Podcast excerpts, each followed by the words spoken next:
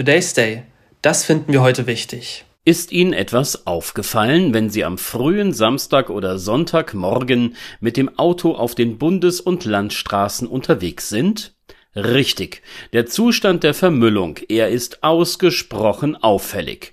Große Mengen von Einmalverpackungen diverser Schnellrestaurants, sie zieren den Fahrbahnrand oder geben sich auf den dahinterliegenden Feldern ein Stelldich ein schnell noch eine Cola und ein paar Burger holen, auf dem Weg nach Hause im Auto verzehren und den anfallenden Müll einfach unterwegs aus dem Fahrzeug fliegen lassen. Was für ein Spaß. Was für die Verkehrswege und deren Umgebung gilt, zeigt sich genauso in Fußgängerzonen.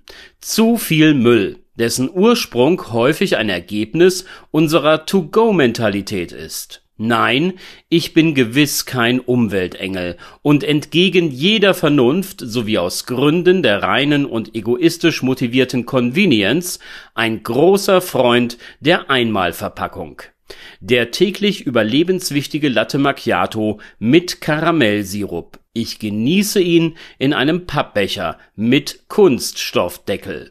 Allerdings, ich entsorge die Bestandteile des Behältnisses fachgerecht.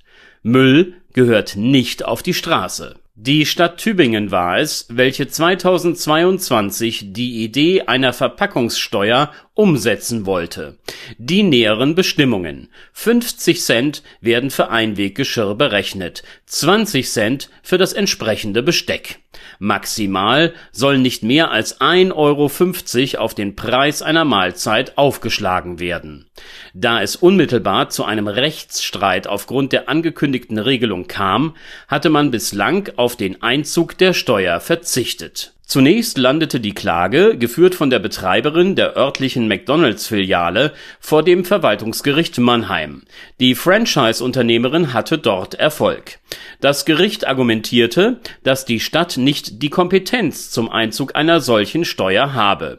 Zudem seien ergänzende Regelungen von Gemeinden und Städten gemäß des Bundesabfallrechts nicht zulässig das ließ den Tübingern keine Ruhe und man legte Revision ein.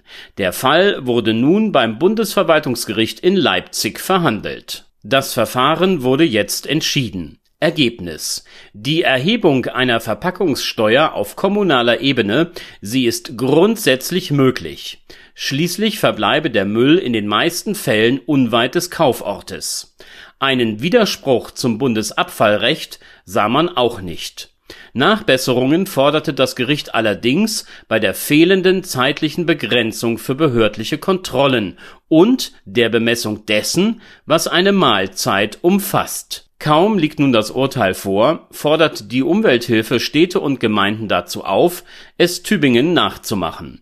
McDonald's fürchtet einen Flickenteppich unterschiedlicher kommunaler Regelungen und der sich in einer Auszeit befindende Bürgermeister der Stadt, in der die Steuer nun eingezogen werden kann, sprach von einem tollen Tag für Tübingen und den Klimaschutz allemal. Soweit die Reaktionen wie sähen denn die Alternativen aus, wenn man auf die Einmalverpackungen verzichten würde? Ja, natürlich wäre beispielsweise ich in der Lage, mit meinem eigenen Kaffeebecher einen Latte zu kaufen. Selbstverständlich kann man sich Pommes und Currywurst auf einen Pfand Porzellanteller legen lassen. Dieses Vorgehen, es erfordert Planung, Überlegung und macht den Spontankauf von To-Go-Produkten schwierig. Und von Convenience kann dann keine Rede mehr sein.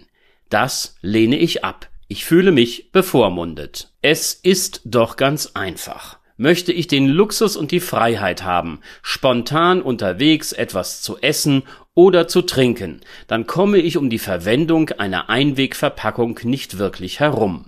Benötigen wir eine Steuer um damit unter anderem die zusätzlich entstehenden Entsorgungskosten zu decken oder für einen bewussteren Umgang mit Abfall zu werben? Solange der übrige Müll nach dem Verzehr achtlos in die Umwelt geworfen und dort zurückgelassen wird, ist diese Frage mit einem Ja zu beantworten. Was können wir mit den zusätzlichen Einnahmen noch tun?